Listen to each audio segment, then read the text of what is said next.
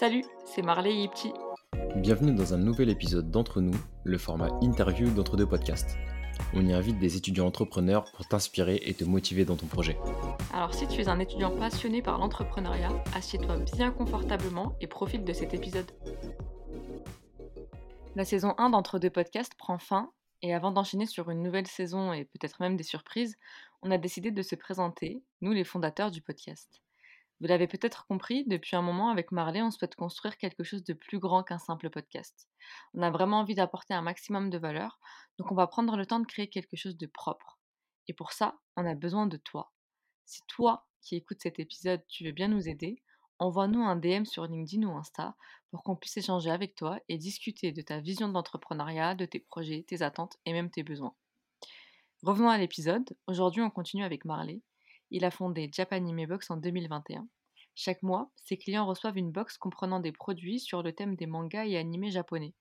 En 2022, il est devenu le cofondateur de deux projets, ce podcast ainsi que la Founders Night, l'événement destiné aux entrepreneurs ambitieux, curieux et aventuriers. Bref, tu l'as compris, Marley l'invité d'aujourd'hui est passionné d'entrepreneuriat et aujourd'hui, il nous raconte son parcours. Salut Marley, comment tu vas? Hello, hello petit, ça va super, ça va super, merci et toi? Franchement tranquille, hein contente d'enregistrer cet épisode. Aussi. bah, Est-ce que tu peux nous en dire un peu plus sur toi suite à la description que je viens de faire? Ouais, carrément. Après, en vrai, dans les grandes lignes, tu as bien fait le tour.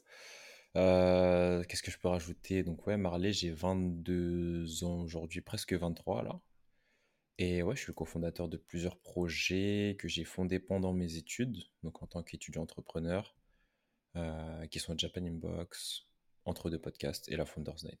Après, le reste, je pense que je le raconterai un peu après. Je ne l'ai pas dit, mais est-ce que bah, tu peux justement nous indiquer un peu plus ton parcours du lycée jusqu'à aujourd'hui Ouais, carrément. Alors, ce qu'il faut savoir, c'est que j'ai un parcours que moi je trouve assez classique.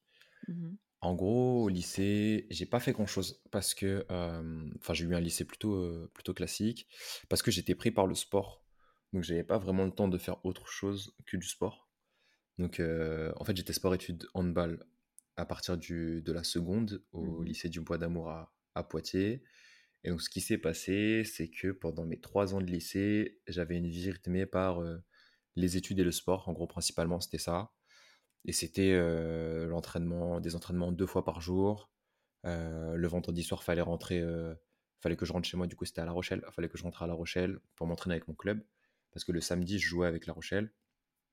Et en gros, le lundi matin, je repartais à l'internat. Donc, en fait, le dimanche, j'étais claqué. Je faisais vraiment rien du tout. Donc, donc globalement, mon lycée s'est rythmé à ça. Mais j'ai passé mes meilleures années scolaires, je pense, pendant cette période de lycée, parce que j'ai rencontré des gens avec qui je suis encore ami aujourd'hui et que je considère quasiment comme ma famille, en fait. Et vraiment, le sport, en fait, le handball, je kiffais ça. Donc, donc, donc j'ai adoré ces trois années de lycée. Après ça, du coup, je savais vraiment pas quoi faire après mon lycée. J'ai fait une, j'ai fait une filière S, donc scientifique, spé, physique, chimie. Et du coup, en fait, la S, ça me plaisait pas. je me rendais compte que c'était pas assez concret pour moi. Genre, c'était Mmh très. Franchement, ça allait trop loin. Genre, c'était des trucs. calculer la distance. Alors, je sais pas, Jean parle de la Terre en fusée et la, la Lune est à telle distance, quand est-ce qu'il a, à quelle heure il arrive? J'étais en mode, bah, franchement, qu'est-ce que je m'en fous, tu vois? Et c'était beaucoup trop théorique pour moi et, et, pas assez concret. Du coup, je me suis dit pourquoi pas aller vers une, une fac d'éco parce que ça semblait plus la vie réelle, on va dire, entre guillemets, sur le Mmh papier. Hein. Et il n'y avait pas de souci par rapport à ma filière S d'aller là-bas. D'ailleurs, j'étais même avantagé en maths par rapport à, tous les autres parce que les maths, on les avait bien poussés au lycée. Et du coup, j'ai fait ça. Je suis parti en filière éco-gestion à la fac, en licence. Et en fait, c'était pas du tout ce à quoi je m'attendais non plus, dans le sens où, en fait, il y avait beaucoup de maths, beaucoup de stats, mmh. des trucs bah, voilà, qui étaient encore une fois très théoriques à mes yeux et donc que je savais que je n'allais pas vraiment utiliser plus tard. Mais si j'avais fait cette filière éco-gestion, c'est parce que j'avais vu l'IAE de Poitiers, qui est en gros l'école de commerce gratuite, on va dire. Moi, c'est comme ça qu'on me l'a vendu. Donc j'avais vu l'IAE qui me tentait bien avec un master commerce international et surtout un stage à l'étranger de Mmh. trois mois en licence 3. Du coup, c'est un peu pour ça que j'ai fait la fac d'éco parce que tu pouvais rentrer à l'IAE qu'à partir de la licence 3. Du coup, je fais la fac d'éco, je fais mes deux années en éco.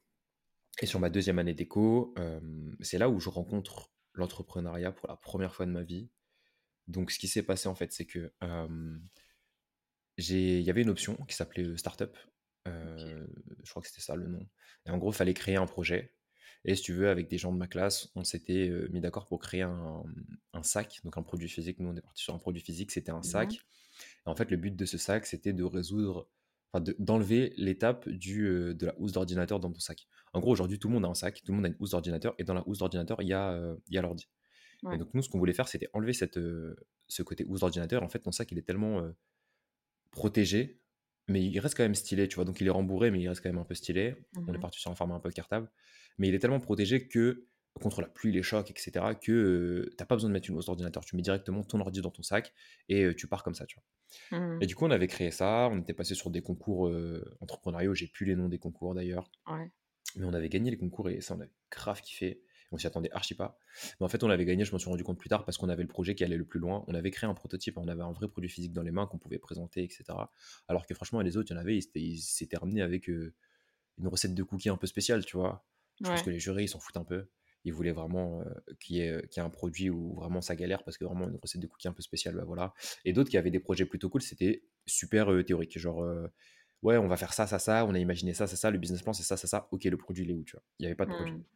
Du coup, je pense que c'est un peu pour ça qu'on a gagné et du coup, on a grave kiffé et franchement, c'est la première fois où j'ai entrepris et j'ai adoré ça. Même si en parallèle, tu vois, j'avais mes cours, j'avais, l'asso de l'école dans laquelle j'étais. Franchement, ce projet-là, c'est vraiment le truc que j'ai le mieux vécu, tu vois, sur mon année de L2. Du coup, suite à ça, où ça m'a marre, les vidéos de The Family, tu connais, je me suis renseigné comme, heu, 95% des gens, heu, sur YouTube. Donc Mmh j'ai découvert l'entrepreneuriat sur YouTube, j'ai commencé à lire des livres et cetera sur tout ça et arrivé en licence 3, hem, bah, du coup, là, je rentrais à l'IAE, enfin. Je rentrais à l'IAE, je voulais faire en fait, vraiment l'IAE, je m'attendais je m'attendais vraiment à rien, j'avais vécu 2 années de merde, je m'attendais à rien et je voulais vraiment, en fait, faire mon stage à l'étranger. Sauf que, Covid, genre, c'est vraiment arrivé, genre Macron, il annonce, confinement, genre 2 semaines avant ma date de départ, tu vois? Genre vraiment, tu Heu, vois? Du coup, je pars plus et trop le seum parce qu'avec les potes, on s'était dit, bah parce qu'on sentait en vrai que ça sentait, heu, ça ça ça pue un peu la merde, heu, le Covid en France. Mais on s'est dit: «S'ils ferment pas les frontières, on s'en va et on passe le Covid, heu, à Malte», parce que c'était à Malte, du coup, que je devais aller mmh. et je partais avec des potes. Sauf qu'au final, il a fermé les frontières vraiment 2 semaines avant. Du coup, on est juste pas parti, on avait grave le seum et pour compenser ça, à l'école, bah, ils ont pas fait grand-chose. Ils nous ont foutus sur une plateforme d'anglais, je crois que c'était Global Exam, mais je sais plus exactement si c'était ça. Donc en fait, pendant les, heu, de mars à juin, j'ai rien fait. J'ai validé ce que j'avais à valider sur Global Exam, mais en soi, heu, voilà, je je passais pas mes journées dessus, hein. Donc heu, donc de mars à à juin, j'ai quasiment rien fait. Mais j'ai continué à lire des livres, entrepreneuriat, et cetera, et du coup, bah, ma licence 3, elle s'est finie sur, sur ça. J'ai validé ma licence, mais en soi, sans réelle surprise. Et du coup, en fait, comme je me rendais compte que j'en avais marre des cours, franchement, en fait, le fait d'aller en cours, me lever à huit heures, enfin, être en amphi à huit heures, écouter quelqu'un me parler, d'un sujet pendant 4 heures qui m'intéressait pas, bah, en fait, j'en avais marre, tu vois? Du coup, j'ai failli arrêter l'école après la licence 3. Mais, après discussion, notamment avec la famille, bah, ils m'ont convaincu de continuer, sur mon master et du coup, je suis parti sur un master, mais le deal, c'était alternance ou rien parce que moi, je voulais bosser et j'en avais vraiment marre d'aller juste en cours et je sentais qu'en cours, j'allais rien avoir de concret. Donc c'était alternance ou rien et comme Poitiers, je pensais avoir fait le tour, je suis parti sur Bordeaux pour faire mon master entrepreneuriat à l'INSEC de Bordeaux. Heu, ce qu'il faut savoir, c'est que la M1, elle était un peu générale, donc c'était un M1, heu, commerce, heu, commerce je sais plus quoi là Ouais. et le M2, c'était entrepreneuriat OK. et du coup, le M1, encore une fois, j'étais déçu, mais j'ai grave appris parce qu'en fait, j'ai bossé en alternance dans une boîte qui s'appelait Sword Voices sur Bordeaux. J'ai rencontré des gens vraiment super cool, avec qui je suis encore en contact aujourd'hui d'ailleurs Mmh et avec qui je m'entends super bien. J'ai grave appris, heu, en bossant avec eux et du coup, la l'expérience Sword Voices s'est arrêtée, s'est arrêtée à la première année et j'ai dû trouver une deuxième alternance pour la deuxième année et j'ai bossé chez Esli. Du coup, heu, bah, l'alternance là vient juste de se terminer avec eux. J'ai bossé avec eux sur le projet de recrutement pour les stagiaires et les alternants uniquement. Et donc niveau alternance, c'était ça. Et sur ma première année du coup d'alternance, j'ai aussi monté Japan Inbox, donc le projet de, de box euh, mensuel, euh, box manga et animé japonais, que j'ai euh, encore aujourd'hui d'ailleurs, qui continue à tourner. Et ce projet-là, honnêtement, bah, parlant français, genre je suis à l'équilibre, je gagne pas d'argent dessus et j'en perds pas non plus, donc c'est plutôt cool. Enfin, c'est plutôt cool de pas en perdre, mais j'aimerais bien gagner un peu plus, je vais pas mentir. Mmh Et euh, sur ma deuxième année d'alternance, j'ai monté bah, avec toi le, le podcast euh, Entre deux. Et euh, la Founders Night avec les gars avec qui je bossais euh, chez Esli. Donc voilà un petit peu pour mon parcours, un petit peu long la présentation, mais je pense que j'ai fait le tour dans les grandes lignes. Ouais, ça va nous permettre, bah, de mieux tracer, chronologiquement, tout ce que tu vas nous dire, plus tard. Heu, Japanime box, c'est quand même, assez original comme, comme comme idée, mais justement cette idée d'où était venue? Ouais, en gros, ouais, ce que j'ai pas dit, c'est que pendant mes années de licence, j'ai fait un peu de dropshipping qui a pas du tout marché, heu, parce que j'étais très nul en création de site, en conversion, en en ads, en tout ce que tu veux, j'étais très, très nul et du coup, j'ai fait 0 € de chiffre d'affaires, mais j'ai perdu de l'argent. Mais en fait, j'ai quand même kiffé le faire parce que j'ai quand même appris, heu, pas mal de choses, heu, sur le fait déjà rien que de de faire les choses, en fait et et je suis arrivé à un moment où j'ai vu le business model des box par abonnement. Ça en parlait pas mal, en fait, sur YouTube et notamment avec une chaîne qui s'appelle les Co-Founders, je crois, quelque chose comme ça. Mmh Ça parlait de box mensuelles par abonnement avec un business model qui était super rentable, et cetera et qui était trop cool et je me suis dit: «Bah, vas-y, go le faire. Go le faire, pourquoi pas me lancer là-dedans?» en plus, ce qu'il faut savoir, c'est que 2 mois avant, j'avais fait un j'avais retenté un autre dropshi un autre dropshipping sur des produits de beauté et franchement, Mmh ça, j'avais vraiment pas kiffé parce que, bon, déjà d'une, ça marchait pas et de 2, heu, en fait, c'était une niche qui m'intéressait pas du tout et mais ça a été, une expérience cool parce que du coup, je me suis rendu compte que lancer un projet sur une niche qui t'intéresse pas, ça vaut vraiment pas le coup parce qu'en fait, tu juste pas envie de bosser pour ce projet-là Ouais. et du coup, ce qui fait que les box par abonnement, quand j'ai voulu le faire, je me suis dit: «Bah, faut que je trouve une niche qui m'intéresse». J'avais 2 options. C'était soit le handball, soit, les mangas et animés. Je m'étais dit, «Pourquoi pas partir sur un des 2 Au niveau du handball, je voyais pas trop comment articuler le truc, quoi mettre dans les box et cetera. Alors que sur les mangas et animés, je vais pas mentir, hein, il y a énormément de produits dérivés qui existent aujourd'hui et Mmh donc c'était beaucoup plus simple. Du coup, je me suis dit: «Bah, vas-y, go partir là-dessus». En plus, même au niveau de la communauté, heu, ceux qui sont vraiment fans, ils hésitent pas à mettre, heu, à mettre de l'argent donc heu, donc niveau, heu, revenus, c'était plutôt cool. Et donc go partir là-dessus et donc en fait l'idée, bah, voilà, m'est venue comme ça, c'est que j'avais découvert le le monde des box par abonnement et je voulais l'associer à, quelque chose que j'aime, donc les mangas et les animés, japonais. OK et donc tu as lancé ça en 2021. Comment de la phase, bah, d'idéation à la phase de comment tu es passé de la phase d'idéation finalement à la phase de commercialisation, au lancement? Ouais, alors du coup, ce qui s'est passé, c'est qu'au moins pour ce projet-là, j'ai rencontré un mec qui s'appelait Baptiste, qui, heu, je sais pas s'il a toujours le projet d'ailleurs, qui avait une box par abonnement qu'il avait lancée avant moi, qui s'appelle Tokyo Snack Box. Ça existe encore OK. Tokyo Snack Box, mais je sais pas si Baptiste est encore dessus parce que je sais qu'il voulait le vendre. Mmh donc il y avait ça et en gros, ils vendaient des, box par abonnement dans laquelle il y avait des snacks, des snacks japonais, ex lui, il habite au Japon. Il est français, mais il habite au Japon et il exportait ça dans les pays européens. Donc heu, en gros, j'ai discuté avec lui, il m'a grave inspiré, il m'a dit: «Franchement, fais-le, c'est cool, ça marche et cetera» et donc déjà la partie idéation, on l'a réfléchi un petit peu ensemble si tu veux. Mais bon, dans la grande ligne, j'ai fait, heu, quand même 95% du taf et heu, sur la partie commercialisation, bah, en fait, je me suis dit: «Comment je vais faire?» tu vois? Comment je vais faire pour lancer vraiment ce produit-là? Ce qui s'est passé, c'est que franchement, je me suis juste pas pris la tête, j'ai arrêté de me poser des questions. J'ai pris un Excel, j'ai essayé de poser à peu près les coûts de combien ça coûterait de, heu, de faire ça, Mmh de mettre un produit, la livraison, le carton et cetera et cetera. Heu, donc combien je pourrais le revendre et combien de marge je pourrais en sortir. Une fois que j'avais ce fait ce calcul-là, j'ai chopé mes premiers produits. Ce qu'il faut savoir, c'est qu'au début, j'avais pas de fournisseur, donc vraiment je l'ai payé j'avais pas de fournisseur ni de boîte, donc je l'ai OK. payé heu, prix, qu'on trouve en boutique, plus de ma poche, donc ce qui faisait que ça ce qui faisait que ça coûtait quand même cher et j'ai fait mes premières res mes premières box comme ça, donc de démo, j'ai fait une vidéo démo et cetera. Je m'étais dit: «Vas-y, il faut montrer un peu ce qu'il y aurait dans les box et cetera». J'ai contacté des influenceurs sur YouTube notamment, hem, j'en ai contacté pas mal. J'ai fait 4 promos, je crois, heu, non 5 parce qu'il y en a un qui voulait pas le faire sur YouTube, il l'a fait sur Twitch. Et, heu, et du coup, j'ai commencé comme ça, en fait. Vraiment, j'ai pris les objets, je les ai mis dans une box, j'ai envoyé chez des gens, ils en ont fait des vidéos. Et, heu, et anecdote de fou, enfin, mes premières box, étaient super nulles, et, mais vraiment super nulles. Et aujourd'hui, avec du recul, je me rends compte, sauf que moi, j'étais trop fier à l'époque. Étaient super nulles, et 4 des 5 influenceurs ont été super cool sur la promo qu'ils ont fait, tu vois. Et il y Ah en a un, il a, il y en a un, il a été, il a été cash. Il me l'avait dit, il m'avait dit: «Franchement, si j'aime pas trop, je le dirai», tu vois. Ouais. Mais je m'attendais pas à ce qu'ils le disent comme ça. Oh, Et en gros, il a pas dit mot pour mot que c'était éclaté au sol, mais il a fait comprendre, tu vois? Et c'était le gars qui était sur Twitch. Et du coup, je me suis dit. «En vrai», je l'ai mal pris sur le moment, je vais pas mentir, franchement, c'était mon premier projet et cetera. Ouais. Mais je me dis: «En vrai, vas-y, heureusement que c'était le gars sur Twitch parce que il l'a fait sur Twitch, donc il y avait, heu, 200 viewers, je crois. Mmh Donc mh. heu, en soi, c'était pas énorme, alors que les autres, ils ont fait des milliers de vues sur YouTube». Hem, et du coup, voilà, j'ai commencé, comme ça, j'ai juste pris les produits, je les ai mis dans une box, j'ai envoyé et je me suis dit: «Vas-y, heu, te pose pas de questions, fais». Crée enfin, il y avait eu, bien sûr, il y a eu un site qui a été créé aussi en enfin, entre les 2 parce qu'il faut bien fallait bien que les gens puissent être redirigés quelque part Mmh et heu, fais, envoie les box et tu verras ce qui se passe. Et du coup, ce qui s'est passé, c'est qu'il y a eu 10 ventes, je crois. Pourtant, il y a eu des milliers de vues sur YouTube. Il y a eu 10 ventes en tout qui sont venues, je crois, d'un seul d'un seul influenceur. sur les 5. Donc j'avais grave le seum parce que j'avais perdu grave de la thune, on va pas se mentir. hein. J'avais perdu beaucoup de thunes sur ce coup-là. Mmh. Et il y a eu 10 ventes. Et je m'étais dit, en fait, vas-y, il y a quand même 10 personnes qui ont acheté. Si 10 personnes achètent avec ce que j'ai proposé là, j'améliore le truc et après, vas-y, on fait d'autres ventes, tu vois. Mmh. En gros, c'est comme ça que j'ai commencé euh, Japan Inbox. OK. Et aujourd'hui, heu, ce projet, il en est où? Comment il s'est développé, heu, sur, sur l'année? Bah, ce projet, il s'est développé lentement, en vrai, parce que comme j'étais en alternance en même temps, bah, c'était compliqué de gérer les deux, surtout la partie logistique. En fait, Mmh ce qu'il faut savoir, c'est qu'avec Japan Inbox, aujourd'hui, je travaille avec quelqu'un, mais au tout début, j'étais vraiment tout seul. Donc, c'est-à-dire que la compta, c'est toi qui la gères. Le, la logistique, c'est toi qui la gères. Recevoir les cartons chez toi, emballer les box, c'est toi qui les gères. Le service client, c'est toi qui gères. Les mails, c'est toi qui gères.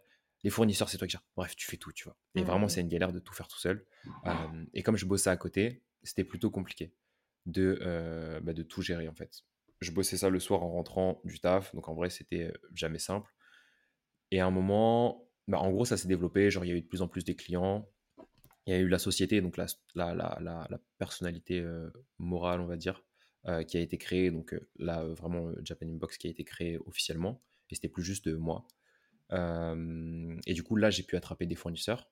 Donc, euh, bosser avec des gens qui avaient des prix qui étaient moins élevés que ce que tu vas retrouver si tu vas, euh, je sais pas, euh, dans le magasin manga qui est en centre-ville, tu vois. Mmh Et en fait, ce qu'il faut savoir, c'est que tout le monde passe par des fournisseurs, et c'est pour ça que tu as des prix qui, sont plus, qui sont plus élevés. Typiquement, une figurine qui aujourd'hui va coûter entre 30 et 40 balles. Moi, je l'ai à quoi? Je l'ai entre 16 et 18 hors taxe, tu vois. Après, il y a la TVA à payer et tout. Mais, mais voilà. Ce qui me permet en fait de proposer des box à un prix qui, sont, qui est plutôt correct, en fait, Mmh et, euh, et que les gens ne pensent pas qu'ils se fassent arnaquer euh, sur ce type de produit-là. Oui, parce que la marge, elle se fait sur l'ensemble de la de la box et pas juste sur un produit, en fait. C'est ça exactement. En gros, c'est ça. Et du coup, euh, et du coup, je crée la société, je trouve les fournisseurs, on continue à développer le truc. Du coup, ça se passe plutôt bien. Et en fait, sur la fin d'année, donc là, en fait, à la période où on est là, il y a de plus en plus de commandes à chaque fois. Plus tu te rapproches de Noël, septembre, de, septembre décembre, il y a toujours plus en plus de commandes. Donc j'avais de plus en plus de commandes, mais en vrai, ça restait encore très léger parce que comme je communiquais pas dessus et que j'ai jamais fait de publicité payante sur cette box-là, Mmh euh, je fonctionnais qu'au SEO. Et en vrai, tu vois, c'était vraiment très léger. Mais je voulais pas que ça aille plus loin parce que j'avais peur un peu d'être surbooké, euh, enfin surchargé, surchargé niveau taf à cause de mon premier job, justement. Et euh, je voulais vraiment être focus sur mon premier job, donc mon alternance, parce que j'étais en contrat avec eux. Donc ça continue à monter un petit peu. Et j'ai eu un partenariat avec, une, euh, avec un cinéma. Il y a un cinéma qui m'a contacté pour Ah oui. l'avant-première d'un film. Mmh. Et, euh, et en fait, ça a été trop cool. J'ai fait le, j'ai fait le, enfin, on a, on a vu ce qu'on, ce qu'on voulait faire. En gros, sur les avant-premières des films, ce qu'ils font, c'est qu'ils font des soirées un peu manga. Donc, ils organisent des quiz, ils offrent des, des- des bonbons japonais, des trucs comme ça. Et ils voulaient que les gagnants du quiz gagnent une de mes box. Donc, en gros, il y avait 14 box à envoyer un peu partout en France. Enfin, c'était principalement dans l'Est et euh, vers Paris. Euh, 14 box à envoyer, moi, ça m'a coûté pas mal de thunes, je vais pas mentir. Et du coup, euh, genre sur cette OP, je crois que j'ai été déficitaire, si je dis pas de conneries. Euh, faudrait que je revoie les calculs, mais je crois que globalement j'ai été déficitaire sur cette OP. En fait, ça m'a fait pas mal de visibilité. Ça m'a fait pas mal de visibilité, mais ça m'a quand même aussi rapporté des clients. Et donc, ce qui fait que j'ai eu un pic à environ 70 abonnés en un mois. Et ce pic-là, en fait, il m'a fait me rendre compte d'un truc, c'est que euh, c'est super dur, 70 abonnés euh, en un mois. Genre, quand tu es tout seul, que tu dois recevoir les produits, euh, les emballer, les envoyer, tous les gens qui te font des retours derrière en mode euh, Ouais, mon colis, il arrive quand? Ouais, quand est-ce que je suis livré? Ouais, si, ouais, ça en fait, ça fait une grosse charge de taf. Et du coup, je m'étais dit, bah, en vrai, je vais, je vais stagner à 50 commandes mensuelles. Et euh, à 50 commandes mensuelles, genre, je peux gérer, tu vois. Mmh Ce qui s'est passé, c'est que j'ai euh, atteint ce chiffre-là. Là, aujourd'hui, je suis toujours à 50 mensuels. Là, je suis à 56 exactement, là, ce mois-ci-là, à OK. envoyer. Et, euh, et au mois de mars, si je dis pas de bêtises, il y a une personne qui s'appelle Karl qui m'a rejoint sur le projet. Incroyable. C'est la première personne que je, avec qui j'ai bossé sur ce projet-là, mais ça s'est fait euh, comme ça. Genre, le gars, il m'a DM sur Insta. Il m'a dit euh, Ouais, je kiffe trop ce que tu fais. nan, nan, euh, J'aimerais trop bosser avec toi. D'habitude, les gens qui me disent ça, en plus, je les recale. hein. Il me dit J'aimerais trop bosser avec toi. nan, nan. Sauf qu'en fait, il arrive au bon moment. Il arrivé au moment où j'étais en train de me demander si j'arrêtais ou pas, en fait. OK, il y a une affaire de timing. ouais, c'est ça. Et quand il est arrivé, bah, je me suis dit Bah, en fait, ouais, avoir une aide, ça peut être cool, tu vois. Donc, ouais, il est vraiment arrivé au bon moment. Mais je me dis quand même, Karl, franchement, il bosse bien, on va pas se mentir, il bosse vraiment bien. Donc, euh, très content qu'il soit arrivé à ce moment-là, en fait. Parce que s'il est arrivé plus tôt, il y aurait eu moyen que je l'aurais recalé. Enfin, que je l'ai Mmh recalé, mais, euh, mais du coup, pas du tout. On a grave discuté. Au début, je comptais l'appeler pas longtemps. On s'est appelé une heure, un peu plus d'une heure, je crois. ouais, On a grave échangé. Il y a eu un, il y a eu un gros fit. Et, euh, et je me suis dit, bah vas-y, go, en fait. Go. Comme ça, tu seras plus tout seul et tu vas moins galérer. Du coup, là, aujourd'hui, je bosse avec lui sur le projet. Et euh, moi, comme j'ai fini mon alternance, là, du coup, je ne suis plus. Enfin, j'ai fini mes études. Là, le but, c'est vraiment de euh, développer à balle le truc. Vraiment développer le truc. On ne sait pas trop comment on réfléchit là actuellement, mais on va développer le truc. Et euh, le but, c'est euh, commencer à, à, en- à- à- à rendre ça euh, très sérieux. Ok, top, top, top. Euh, donc, Karl est venu en soutien sur ce projet-là, ce qui t'a permis bah, finalement de le poursuivre au moment où tu te demandais si tu n'allais pas l'arrêter. Ouais. Aujourd'hui, quel est l'enseignement principal que tu retiens de ce projet-là? L'enseignement principal, Ouais, je crois que c'est que je lancerai plus jamais un projet tout seul. Mais genre vraiment, c'est pas une vanne. Je crois, non, il y en a deux. Il y a que je lancerai vraiment plus jamais un projet tout seul. Euh, ouais, bah, t'as vu le podcast, j'ai lancé avec toi. Et quand je t'avais, quand on avait parlé, je je t'avais dit que j'avais l'idée, t'avais l'idée aussi. ouais. Mais moi tout seul, je l'aurais pas fait. Euh, la Ok, Founders Night, pareil. euh.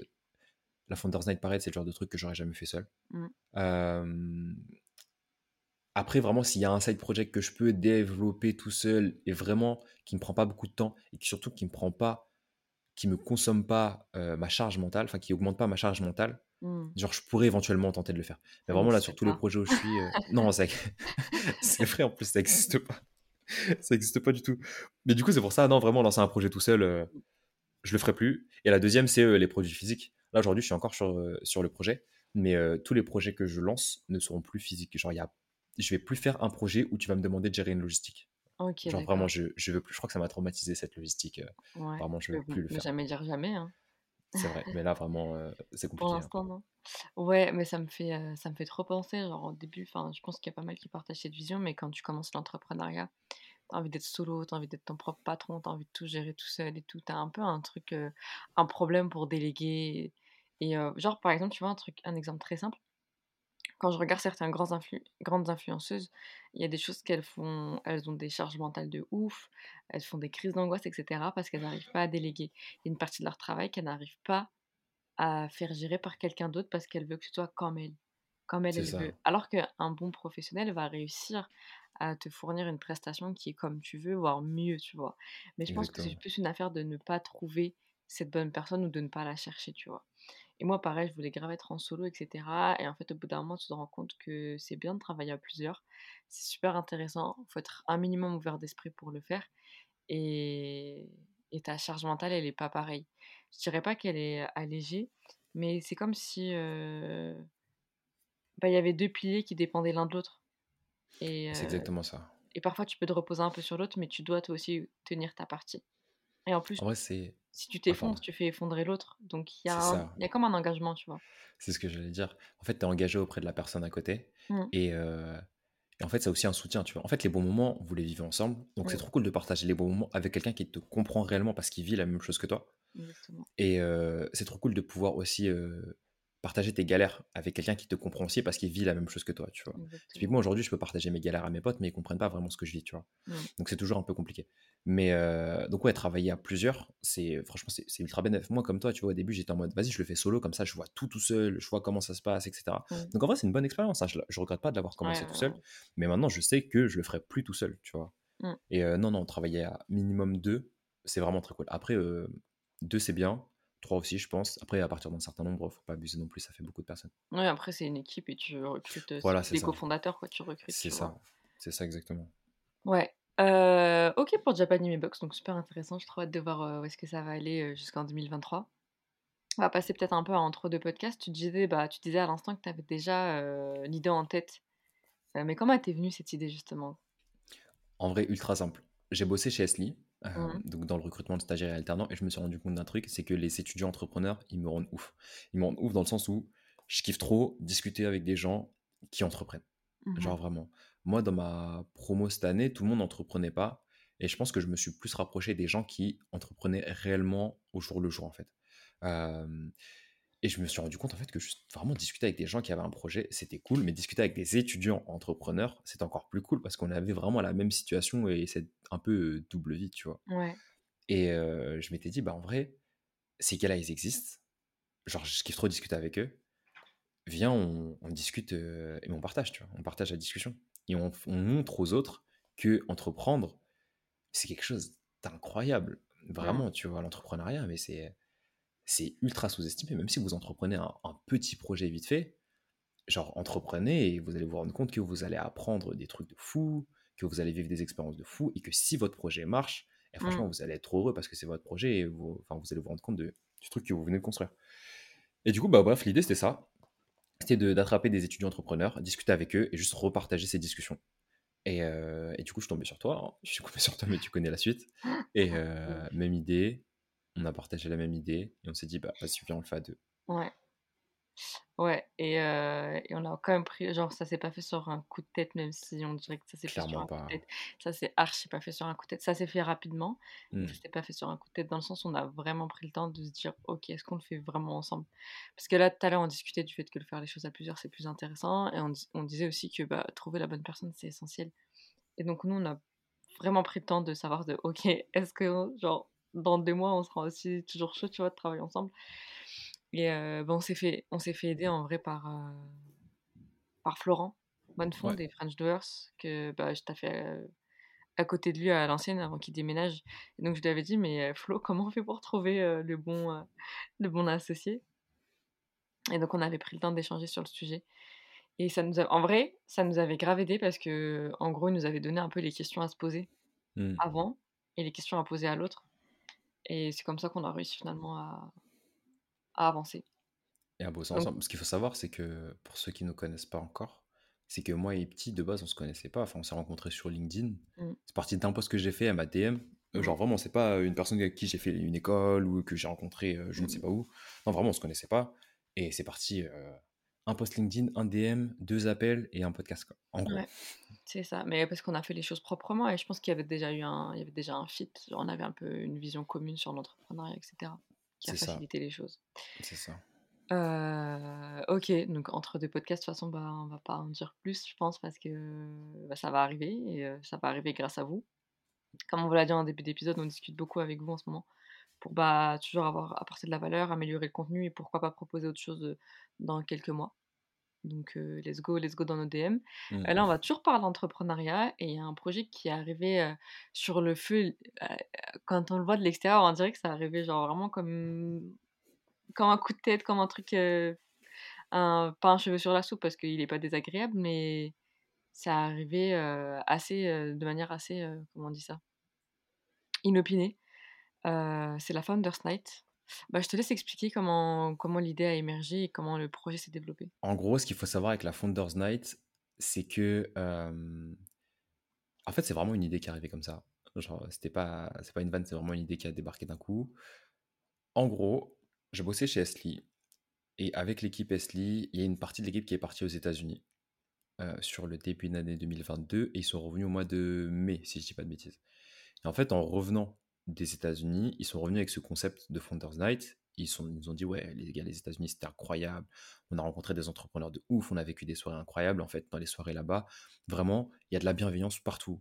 Tu peux avoir le même projet qu'un mec euh, qui est dans ta niche, et il n'y a pas de souci, si tu as besoin d'aide, il va te donner ses conseils. Bon, il va pas non, non plus te donner le numéro de ses clients, mais il va te donner des conseils, il va t'aider, il va te booster, tu vois. Et donc, en gros, c'est c'est de l'entraide, c'est de la cohésion, etc. Et on s'est dit, mais en fait, en France, il n'y a pas d'événement entrepreneurial où tu peux être aussi chill. Genre, parce qu'en fait, les événements là-bas, c'était euh, c'était vraiment très chill. hein. C'était vraiment, tu viens comme tu es et commence pas à venir en chemise si t'as pas envie, tu vois. Et Mmh. euh, il n'y a pas d'événement aussi chill et aussi ouvert et bienveillant en France, ou du moins, nous, on n'en a pas vécu. Et du coup, on s'est Mmh. dit, bah vas-y, go, on le fait. Go, on le fait, tu vois. Et donc, c'est parti d'une décision comme ça, fin mai, à euh, une première Founders Night où il y avait euh, 200 inscrits, fin juin, le 23 juin exactement. Donc, euh, en gros, en quatre semaines, en gros, on s'est chauffé, on a euh, contacté euh, des gens pour avoir un petit peu des idées. On s'est dit, vas-y, on va faire ça comme ça. On va ramener des pitchers, ils vont proposer, euh, ils vont parler de leur projet sur scène. Donc, on a fait ça dans une salle d'escalade parce qu'on voulait un lieu atypique. Mmh donc, en fait, en quatre semaines, le projet, il a été construit et ça s'est fait, euh, et ça s'est fait assez rapidement, tu vois. Donc, pas mal de pression de notre côté parce que du coup, fallait le, fallait le gérer. Moi, j'ai été là, mais pas trop là non plus, parce que c'était une période en fait où j'étais sur ma fin de- d'année scolaire, donc j'enchaînais pas OK. mal les, les semaines de cours, donc c'était un Ouais. peu chiant. Mais, euh, mais voilà, ça s'est fait en, en quatre semaines et euh, ça s'est fait ultra rapidement. Les gens, ils ont grave kiffé. Ils nous ont dit, ouais, à quand la, la- la deuxième édition, etc., etc. Du coup, on s'est dit, bah, vas-y, go faire une deuxième édition. Nous, on s'était dit de base, la première édition, on l'a fait, on voit ce qui se passe. Si ça se passe, euh, vas-y, bah, on va dire, ça se passe mal, bah, on arrête, tu vois, et voilà. En fait, ça s'est tellement bien passé, les gens, ils ont tellement kiffé qu'on s'est dit, bah, vas-y, go faire une deuxième édition. et donc la deuxième édition, elle a eu, elle a eu lieu bah, il n'y a pas longtemps, elle a eu lieu il y a 10 jours, le 1er, Mmh. euh, 1er septembre. le 1er septembre exact, Dans une euh, chapelle. dans une chapelle. Et la chapelle a été incroyable, hein, franchement, elle était vraiment incroyable. On a fait ça dans une chapelle, et euh, il y avait 450 personnes cette fois-ci. Et cette fois-ci, on a carrément euh, sold out le truc. Genre, le gars de la chapelle nous a dit Ouais, les gars, doucement. Là, je pense qu'il va falloir arrêter. Parce que. euh, Enfin, arrêter à 450 parce qu'au-dessus, ça va commencer à devenir un peu chaud.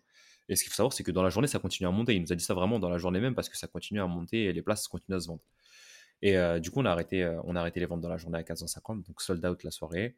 Ça s'est super bien passé. Les gens, ils ont encore ultra kiffé. On a amélioré le truc parce qu'en plus des pitchs, on a ramené des, euh, des talkers, donc des gens qui qui sont venus parler d'une thématique précise, mais on n'a pas, ramené- pas n'importe lesquels. On avait Alexandre Belliti de Clini, on avait Ruben Tayeb de Le Cocon et on avait Guillaume Moubèche de, de l'Emlist, enfin de l'Empire. Mmh, mmh, Donc en gros, on avait des belles têtes quand même. Et donc les gens, ils sont grave venus, ils ont grave kiffé.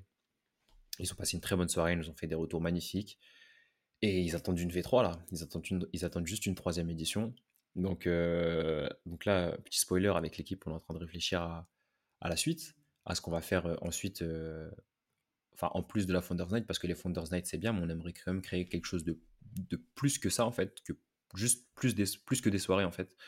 Et, et on est encore en train de réfléchir. La V3 est en cours d'études, on va sûrement faire une troisième édition sur cette fin d'année euh, 2022. Une quatrième peut-être, je ne sais pas. Mais, euh, mais voilà, là, le but, c'est vraiment de se focus sur, euh, sur, euh, sur la suite. Comment est-ce qu'on va développer ça et euh, cette troisième édition de la Founders Night? Ok. Et euh, comment vous vous êtes organisé finalement pour, pour organiser un événement alors que il me semble que vous- personne n'avait jamais fait d'événementiel avant ça? Julien avait déjà fait de l'événementiel euh, parce qu'il avait bossé là-dedans longtemps, plusieurs années, je crois. Euh, j'a- J'allais dire, moi, j'ai déjà fait de l'événementiel, mais c'était tellement bidon. En gros, c'était les soirées asso euh, pendant ma licence, euh, pendant ma deuxième Non mais licence. en vrai ça compte parce que tu fais des devis, tu contactes des gens, etc. C'est juste que c'est pas la même échelle. Ouais, sauf que moi, en fait, j'étais pas euh, à fond dans le- la partie événementielle. En gros, j'ai aidé les, les gars euh, pour la partie événementielle. mais Moi, j'étais pas dans le pôle event de l'asso. Moi, j'étais dans le pôle partenariat. Donc, Ouais. en gros, j'étais pas vraiment dans le cœur du truc non plus. tu vois. Mais, mais bref, non, plus Julien, du coup. Et, euh, et en fait, comme on a organisé ça, bon, on s'est dit, ok, les gars, on est 5. Toi, tu vas plus bosser sur ça. Toi, tu vas plus bosser sur ça. Toi, tu vas plus bosser sur ça.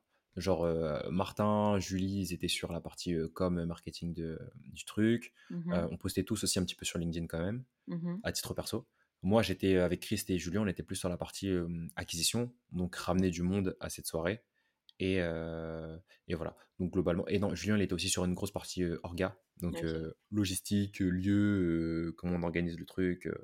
est-ce que les gens boivent sur place Est-ce qu'ils mangent sur place Des trucs comme ça, tu vois. Mhm. Et donc, en gros, ouais, on a juste réparti des rôles. Et on s'est dit, bah go, go, euh, go, chacun foncer tout droit euh, le plus loin possible dans sa, dans sa partie. Et puis, euh, et puis, on verra ce que ça donne à la fin. Et ça donne un événement, comme je l'ai dit, à 200 personnes qui était vraiment incroyable. Ok. Tu me fais une passe D là sur, euh, sur le fait de poster sur LinkedIn à titre personnel. Donc on va parler un peu personal branding. Euh, bah moi je t'ai connu via LinkedIn grâce à des posts assez clivants Sur le sur recrutement. le recrutement des stagiaires et des alternants. Donc il y avait un premier post où tu tapais un peu sur les alternants et les stagiaires et un deuxième post où tu tapais un peu sur les recruteurs ou vice versa. Et j'étais là en mode, enfin, le gars parle français, tu vois. Et bah justement, raconte-nous comment tu as, commencé à poster sur LinkedIn et comment bah, tu t'es créé, on va dire, un réseau assez étoffé. Ouais, en gros, en vrai, simple, j'ai juste commencé à poster. Alors, honnêtement, j'ai juste commencé à poster. Ce qu'il faut savoir, c'est que moi, mes premiers posts LinkedIn, ils datent de ma première année d'alternance. En fait, je me rendais compte de la puissance de cette plateforme petit à petit parce que je voyais des gens qui postent, etc. Et j'ai discuté avec, avec euh, une personne d'ailleurs qu'on a accueillie sur notre podcast qui s'appelle Marwan, qui s'appelle Marwan Wada. J'ai discuté avec lui, il m'a parlé de. Parce que lui, il postait grave sur LinkedIn à l'époque. Mm. Il m'a parlé de, de, ce- de ce qu'il faisait lui sur LinkedIn, dans sa boîte, ce que ça lui apportait en termes de lead, etc. Parce que lui aussi, il était sales à l'époque. Et. euh, Enfin, il était commercial. Et, euh, et du coup, je me suis dit, bah, en fait, il faut juste que je poste sur LinkedIn. Vraiment. Il faut juste que je m'y mette et que j'arrête de me poser un milliard de questions. Que ça plaise, que ça plaise pas, on s'en fout. Il faut juste que je poste. Et à un moment, les gens, ils vont commencer à voir ma tête tout le temps. Et ils vont commencer à, à me reconnaître euh, passer sur leur feed. Au, au début, c'était vraiment poster, poster. Après, c'est parti en. Euh, bah, poste quand même des trucs intéressants, tu vois. Genre, euh, arrête de faire la promo de ta boîte. Arrête de faire la promo des, des articles qui, qui sortent sur ton blog. et, euh, et parle un petit peu d'autre chose. Et j'ai eu un vrai déclic sur ma deuxième année d'alternance, du coup chez Esli, parce que là j'avais un vrai sujet sur lequel en fait j'avais un vrai avis, qui était le recrutement Mmh. de stagiaires et d'alternants. Mmh. Et euh, du coup je me suis mis principalement à poster là-dessus. Et donc euh, je postais sur, en fait je, disais ce que je pensais sur ça, euh, sur les étudiants qui font pas d'efforts, parce que vas-y les étudiants ils se plaignent et tout, mais en vrai ceux qui se plaignent souvent c'est ceux qui font le moins d'efforts, donc faut arrêter de déconner. Et aussi sur les recruteurs qui veulent recruter, qui veulent recruter, mais en fait si tu creuses bien, ils veulent recruter parce que ça coûte pas cher. Ils veulent Mmh. recruter parce que ça coûte pas cher, mais en fait, ils ont besoin d'un CDI. Du coup, toi, tu arrives dans la boîte. En fait, tu archi pas formé. Tu es laissé, euh, t'es laissé euh, libre dans la jungle. Toi, tu es là pour Mmh apprendre, tu vois. Et tu arrives dans une boîte où le gars, il a besoin d'un CDI, mais il te prend toi parce que il a des aides de l'État et que tu le coûtes pas Ouais. cher. Et Mmh. il t'accompagne pas, tu vois. Et Mmh. tu es en mode, comment je fais Tu vois, je suis, je suis Ouais. archi perdu. Comment je fais? Ouais. Moi perso, Et du ouais, juste, heu, par rapport au recrutement, j'ai rien contre les personnes qui recrutent des alternants parce qu'ils ont pas le budget. Genre c'est la ça, c'est la réalité de l'entrepreneuriat, tu vois? Mais par contre, que tu n'ajustes pas le poste, vu que tu recrutes un alternant, ça je trouve ça un peu, heu, limite, Bah, c'est vois? très, c'est très border en vrai, c'est très border. Si tu recrutes un alternant ou même un stagiaire, tu sais qu'il est là pour apprendre, donc tu dois être là pour l'accompagner, Mmh tu vois. mh, mmh. Sauf que souvent, en plus, c'est des startups où euh, les gars sont pas beaucoup dans l'équipe, et quand t'es pas beaucoup dans l'équipe, chaque personne a un rôle super important dans la boîte, tu vois. Donc t'as pas forcément le temps de former quelqu'un sur un sujet spécifique euh, quand il arrive dans ta boîte et qu'il y connaît rien, tu vois. Et c'est pour ça Mmh. que euh, les entreprises, bah, souvent, quand on voit euh, ce qu'elles recherchent, bah, elles recherchent, surtout les, les petites boîtes, elles recherchent un mec qui a déjà deux ans d'expérience, euh, qui, euh, qui sait faire X, Y, Z, alors que le gars, il, il vient d'entrer en master, tu vois. Ouais. Donc, euh, pour en revenir à mes posts LinkedIn, du coup, bah, j'ai posté un petit peu sur mes avis, ce que je pensais par rapport à tout ça. Ça a ramené pas mal de personnes sur Esli, ça a fait connaître un petit peu la marque, c'est très cool. On s'est rencontrés tous les deux, donc ça c'est très très très très cool. Mmh. Et, Mmh. euh, et dans, du coup, aujourd'hui, là, je me suis un petit peu calmé sur mes posts, mais je vais repartir, euh, je vais repartir de plus belle. Le but, c'est vraiment que... Là, vraiment, je pense que je vais parler de tout ce qui me touche euh, à cœur, donc c'est-à-dire l'entrepreneur, tout ce qui me tient à cœur, donc c'est l'entrepreneuriat et euh, déglinguer un petit peu les écoles aussi. Je vais me faire des ennemis en faisant ça, je pense. Mais, euh, mais vraiment, non, tu connais mon point de vue sur les écoles. En vrai, moi, je suis convaincu que les écoles, elles sont bien que jusqu'à un certain stade, et à un moment, il faut arrêter de déconner, il faut, faut, faut pratiquer, quoi. Je viendrai apporter un peu de, de balance dans les propos, dans les commentaires. En vrai, en vrai, je vais y aller doucement. Après, je vais y aller doucement, tu vois. Mais vraiment, enfin, je vais, je crois que je vais lâcher des images, peut-être des vidéos, des trucs, je sais pas. Je trouve des trucs de fou sur Twitter, hein, c'est trop drôle. Ah ouais? J'ai trouvé une, je sais plus si je t'allais montrer cette image, mais j'ai trouvé une image où, euh, où euh, genre la question c'était ouais, comment je trouve un travail, euh, comment je, comment je, comment je paye un loyer, comment je, enfin, comment je Mmh fais rentrer de l'argent, etc. Et la réponse c'était, euh, c'était une équation de maths du second degré, tu vois. Enfin, j'ai trouvé ça archi drôle. Ça répond archi pas à la question et pourtant, ça, c'est les, les vrais problèmes de la vie, tu vois. Sauf que l'école t'apprend pas à résoudre les vrais problèmes de la vie, j'ai Mmh mh, l'impression. mmh. Ma vraie ça, question ma vraie question, c'est est-ce que l'école, elle est là pour ça? Et en vrai, la vraie Bah, question, c'est à quoi sert l'école, tu vois? bah c'est ça, tu vois. Mais je me dis, tu sais, l'école, c'est un peu l'institution obligatoire où tu es obligé d'aller déjà jusqu'à tes 16 ans. Et souvent, si tu vas pas jusqu'en Master 2, t'es personne dans la société en France et ils t'apprennent pas à, à vivre. Enfin, ils t'apprennent pas la vie, tu vois. Mmh Donc, mh, ce, ce mmh. truc reconnu et incroyable, il il t'apprend pas, la, il pas la réalité des choses. Et je trouve ça ultra dommage, en fait. Ouais. Si vous voulez connaître mon avis sur le sujet, bah, faudra aller voir les posts de Marley et voir en commentaire. Exactement. Mais c'est bien, tu vas apporter un peu de contraste et tout, parce que des fois, je pense que je peux partir loin. Mais je pense que je vais me nuancer un petit peu dans mes propos quand même, sinon je vais me, je Mais en vrai, donne ton avis et puis c'est intéressant, heu, d'avoir des des des avis différents et surtout, bah, on n'est pas toujours d'accord et c'est OK, tu vois? C'est ça, c'est ça. Et en vrai, je pense que vraiment, je vais me mettre à poster sur, euh, sur ce qui me plaît. Je vais arrêter de me dire, ah ouais, mais si je poste sur deux sujets différents, je vais perdre mon audience ou je sais pas quoi. Mmh Je pense mmh que là, je vais vraiment me dire, euh. Mmh. j'ai envie de parler entrepreneuriat, je parle entrepreneuriat, j'ai envie d'attaquer les écoles, j'attaque les écoles. Mmh J'ai envie de, de, de, de mettre la lumière sur les étudiants entrepreneurs, je mets la lumière sur les Mmh. étudiants entrepreneurs.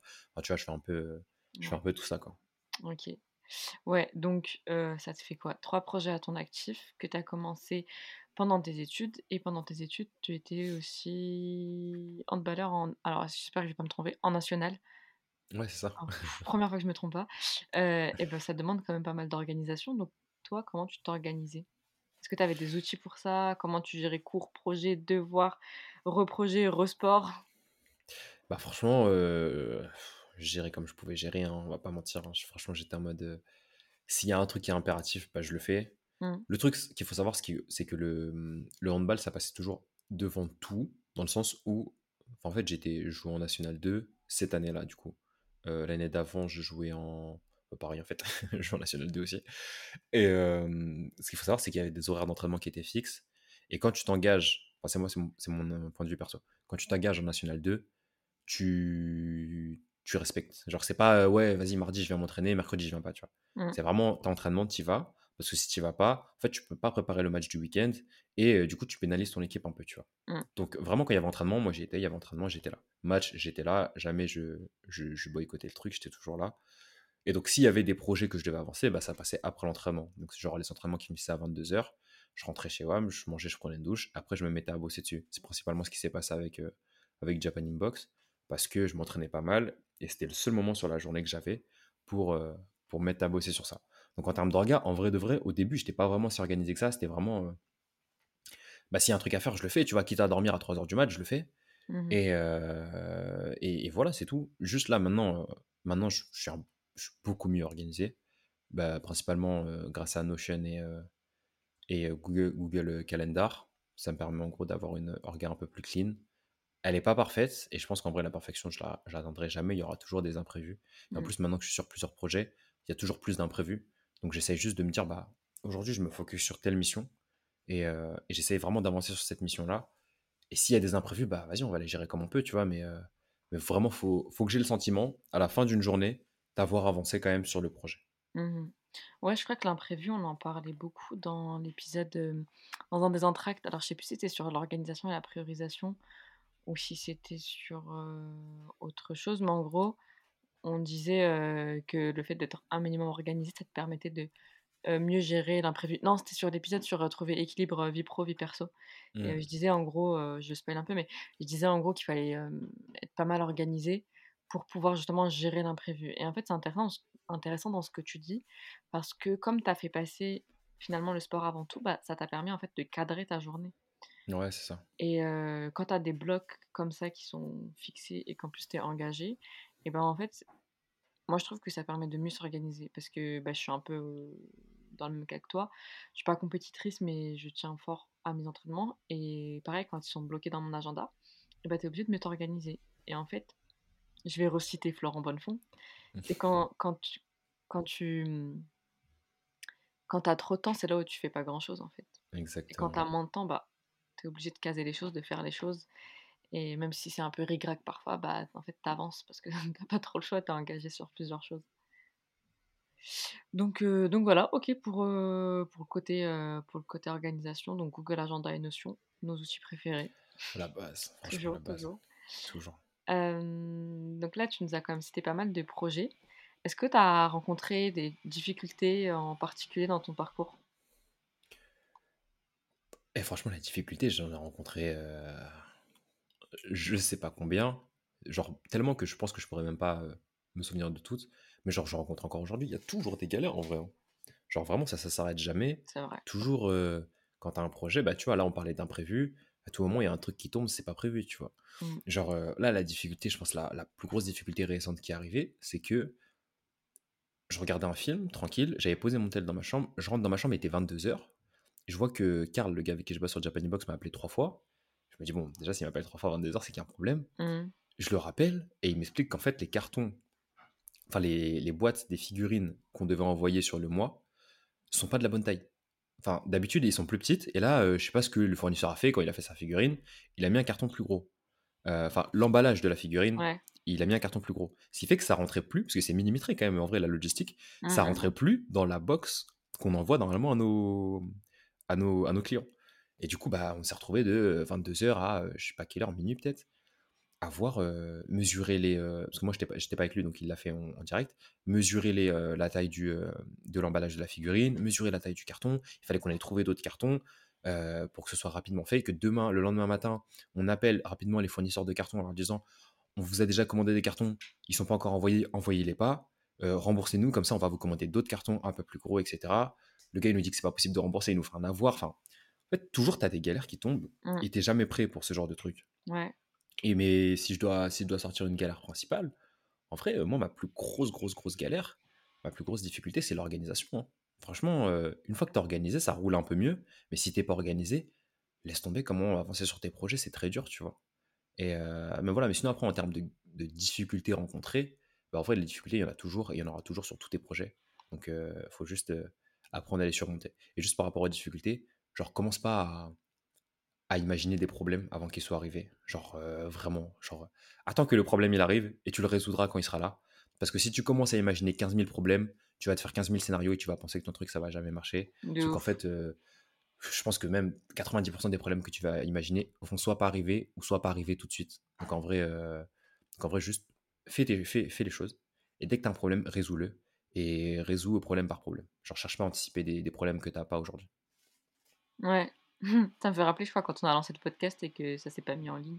Ça a pris 40 ans à se mettre en Ah ligne. ouais, punaise, incroyable cette histoire aussi. Le problème, c'est que bah, nous, on est étudiants en, en alternance et genre, bah, on automatise tout, on programme tout, tu vois, comme ça, on n'a pas à le faire euh, sur le tas ou, euh, Ouais.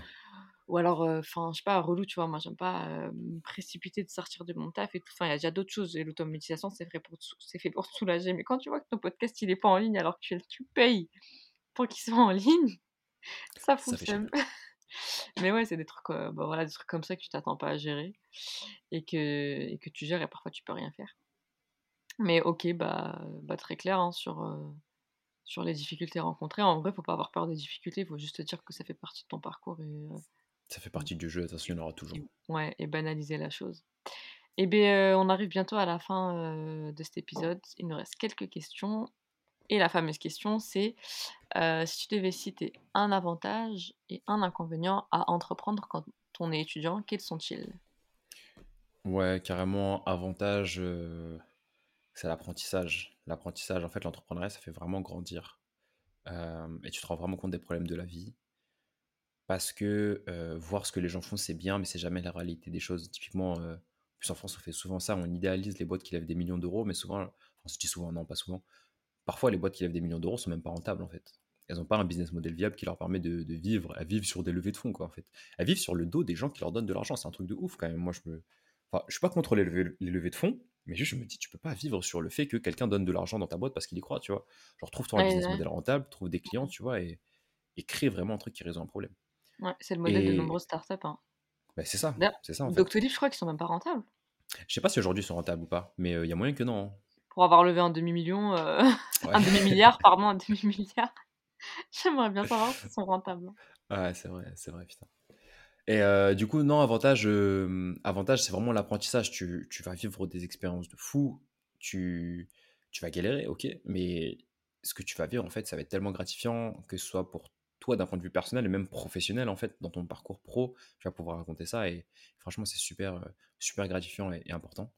Et un inconvénient, bah, en vrai, c'est que je pense que tout le monde ne passe peut-être pas par là, mais moi j'ai dû faire pas mal de sacrifices, de sacrifices sur euh, des gens que j'ai, pas que je- avec qui je suis encore en bonne euh, relation aujourd'hui, parce que c'est encore mes potes, Mm, mais euh, que j'ai vu beaucoup moins.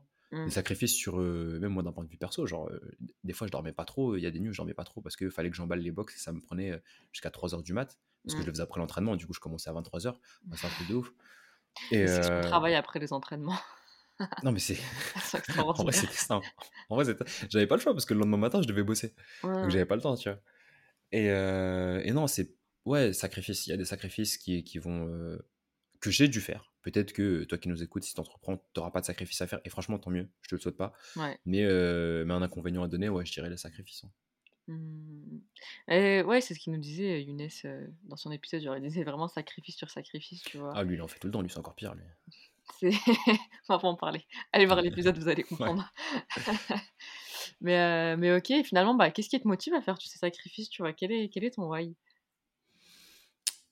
Et bah, tu vois, je me demande si mon why, il fait pas que changer. Et au fond, c'est très dur de définir son why. Mm. Genre, euh, je pense que. En fait, au début, si tu veux, je voulais avoir beaucoup de thunes. Je voulais avoir beaucoup de thunes parce que euh, pour moi, l'argent, ça fait beaucoup dans la vie. Ça fait pas tout, mais ça fait beaucoup. Genre, on dit, ouais, l'argent fait pas le bonheur. En vrai, oui et non, dans le sens où euh, si t'as pas d'argent, tu seras pas heureux quoi qu'il arrive, je pense. Parce que, vas-y, si t'es SDF et que tu finis sous un pont, en vrai, c'est compliqué d'être heureux. Mm. Et euh, mais l'argent fait pas tout. Mais l'argent fait pas tout. Donc il y a une période où euh, je voulais vraiment beaucoup d'argent et euh, juste pour vivre un peu la, la vie d'Aloca et tout, tu vois. Mais, Mm. mais au final, au fond, au fond, c'est pas ça. Au fond, je pense que c'est juste mettre mon entourage bien, tu vois. Et, et peut-être un peu bateau ce que je vais dire, mais surtout ma mère, Mmh. genre vraiment, tu vois, genre je sais, elle a fait beaucoup. On parlait de sacrifice juste à l'instant. Bah, l'exemple parfait, c'est elle, tu vois. Mmh. À mes yeux, l'exemple parfait, c'est elle. Elle en a fait vraiment, vraiment beaucoup. Euh, pas mal de galères. Trois enfants à élever, compliqué, tu vois. Mmh. Et, euh, et du coup, rien que pour elle, tu vois, genre, euh, enfin, si je peux mettre mon entourage entier bien, mais surtout elle la mettre bien, tu vois, Mmh. là, je pense que j'aurais réussi, tu vois. Là, je pense que j'aurais réussi. Et, euh, et c'est un peu pour ça que, que je fais tout ce que je fais aujourd'hui. Et je sais qu'en tant que salarié, je n'arriverai pas à atteindre cet objectif-là. Parce qu'être à temps plein sur un job qui me bloque 5 jours par semaine sur les mêmes missions pour un salaire fixe à la fin du mois, Mmh. vas-y, flemme. Franchement, Ouais. flemme, tu vois. Ça me permettra pas d'atteindre tout ça. Et, euh, et ouais, juste, franchement, mettre mon entourage bien, mais me mettre bien aussi, on va pas se mentir, tu vois, avoir une vie euh, tranquille où, euh, genre, c'est pas grave si je fais pas beaucoup d'argent, juste, j'ai pas besoin de regarder mon compte bancaire à chaque fois que je fais une dépense, tu vois. Mmh, mmh, mmh. Et donc avoir ce niveau, ce niveau financier-là, plus un niveau de vie qui, euh, qui me permet de faire un petit peu ce que je veux, voyager, profiter, etc. Je pense que c'est un petit peu, je pense que c'est un petit peu ça mon way, tu vois. Et je pense que le jour où je mettrai ma mère bien, bah, je pourrais même voyager avec elle et profiter avec elle, tu vois. Il y aura pas de, il y aura aucun souci là-dessus, tu vois. Donc euh, ouais, je pense qu'un peu ce, ce style de vie, c'est un peu mon way. Ok, ok, ok. Euh, et finalement, un étudiant entrepreneur, ce que tu n'es plus, hélas, maintenant, c'est quoi? Un étudiant entrepreneur, c'est un étudiant qui fait les choses, juste qui entreprend. Quoi que ce soit, que ce soit une soirée, que ce soit euh, un, un SaaS, que ce soit euh, des box par abonnement, j'en sais rien. Vraiment, quoi que tu fasses, tant que tu mènes un projet, pour moi, tu entreprends. Et donc, es un et si tu es étudiant en même temps, bah, tu es un étudiant entrepreneur, tu vois. C'est un étudiant qui va, euh, qui va vivre cette double vie, en fait, et qui va se rendre compte que c'est chaud, que c'est Mm. pas si simple. Mm. Mais juste, en fait, qui, qui quand même va faire les choses. Donc voilà, un étudiant entrepreneur, c'est quelqu'un qui fait les choses. Et qui est étudiant. Ouais. Euh, bah justement, euh, ce futur étudiant entrepreneur qui hésite à se lancer, euh, quel conseil tu pourrais lui donner? Et bah franchement, euh, c'est super bateau comme conseil, parce que je l'entends partout, mais maintenant que je l'ai fait, je me rends compte que c'est vrai. Juste lance-toi en fait. Genre, vraiment, genre, lance-toi. Vraiment, arrête de te poser 10 000 questions. Même si ton projet il a l'air galère sur le papier, Mm. fais les choses étape par étape, commence, commence à avancer. Et si euh, tu te rends compte que là, il y a un gros problème qui se présente face à toi, essaye de le résoudre. Si tu peux pas, ok, bah t'auras essayé, tu vois. Mm. Mais juste lance-toi. Lance-toi et tu verras qu'en plus, les premiers problèmes que tu vas rencontrer, il y a moyen que tu les surmontes. euh, plus ou moins facilement, mais il y a moyen que tu les surmontes. Donc juste lance-toi, fais les choses. Prends le temps d'avancer. Si c'est une heure par jour, ben prends une heure par jour, c'est c'est pas grave. C'est peu, mais c'est pas grave. Mais juste, en fait, je dis une heure, c'est peu, je suis en ouf. Moi, une heure, euh, une heure en vrai, sur une journée, tu peux faire beaucoup de choses en une heure. Bah, en vrai, regarde combien de temps on peut passer sur Instagram ou les réseaux sociaux. Bah et tu verras ouais, qu'une bah heure, en c'est pas beaucoup. hein. C'est et en vrai ça, ça va le temps passe super vite. Mm. Donc vraiment lance-toi, juste fais les choses et vraiment commence petit à petit, tu vois. Commence à ton rythme. Commence pas en te disant "Ouais, j'attends le samedi parce que le samedi je suis libre toute la journée, du coup je vais pouvoir bosser 6 heures sur le projet." Non, tu vois. Là aujourd'hui on est là, là aujourd'hui on est je sais pas euh, lundi, mardi, mercredi, tu as 30 minutes, fais un truc pendant 30 minutes, tu vois. Mm. Commence à euh, à je sais pas euh, voir euh, les différentes marges que tu peux générer avec ton produit, commence à lister les gens que tu vas contacter Mm. petit à petit, tu vois. Vraiment, juste lance-toi. Ouais, ouais, ouais, de ouf. Genre vraiment, il y a des micro-moments dans la journée comme ça que perso, j'ai appris à saisir. Et en fait, ça change tout parce que t'as avancé quand même, tu vois. Ça peut être arrivé genre euh, plutôt en cours, une heure, 30 minutes, tu bosses. Euh, dans les transports, tu bosses un peu, tu vois. En plus, maintenant, on a tous des, des smartphones et tout, donc tu peux faire plein de choses depuis ton téléphone. Donc en vrai, on se trouve plus des excuses qu'autre chose. C'est exactement ça. Et euh, d'ailleurs, on en parlait dans un entracte, je sais plus lequel. Euh, cette méthode des 20 minutes là que tu donnais, c'est Euh, l'organisation. Je crois que bah, c'est pas le premier. Bah, c'est le premier entracte. Ok. Et bah, il y a 20 un minutes. entracte, allez checker, Ah ouais. allez checker, Bah, la, méthode des 20 minutes. ouais. exactement. La méthode des 20 minutes, c'est ouf. C'est ouf. Ouf, ouf. Alors, je pense, après, tu vois, quand tu, pas plus. quand tu pars, quand tu saisis la méthode des 20 minutes, après, tu peux aller loin, tu vois, parce que ça peut augmenter. Ça. Quand t'as capté la, quand ton cerveau il a capté la machine, bah, il a capté le process, c'est bon. T'es chaud, t'es démarré, ouais. Euh, bah, on arrive vers la fin, mais avant ça, est-ce qu'on peut te retrouver? Sur à la LinkedIn, Founders Night à la Founders Night, grave. Et en vrai, venez à la prochaine Founders Night. Euh, on, vous, euh, on, on réfléchit encore un peu de notre côté, on vous délivre le lieu très bientôt. Venez à la prochaine Founders Night. On se rencontrera en vrai et je kifferai trop. J'ai rencontré grave les gens la dernière Founders Night. Mm. Euh, C'était super intéressant, franchement, de discuter avec ces personnes-là. Mm. Donc, euh, si ça vous chauffe l'entrepreneuriat, euh, venez passer un bon moment. Sinon, vous pouvez me retrouver aussi sur LinkedIn principalement. Ouais. Et, en vrai, que LinkedIn, hein, moi je suis pas très réseaux sociaux en vrai de vrai. Il faudrait que je m'y mette peut-être pour mon personal branding, mais LinkedIn, ouais, LinkedIn en vrai. OK et bah bah, merci Marley pour cet, heu, Merci à toi. épisode. Merci à toi, Ipti. yes et puis, heu, ceux qui nous écoutent et ben, à bientôt. Ciao. Ciao, ciao. Si tu es arrivé jusque-là, c'est que l'épisode t'a sûrement plu. On est des fans de feedback, alors mets-nous un message en commentaire ou sur nos réseaux sociaux pour nous dire ce que tu en as pensé. Et si l'épisode t'a vraiment plu, n'oublie pas de nous mettre les 5 étoiles ou liker sur ta plateforme d'écoute. Ça nous aidera à avoir plus de visibilité. À bientôt pour un prochain épisode.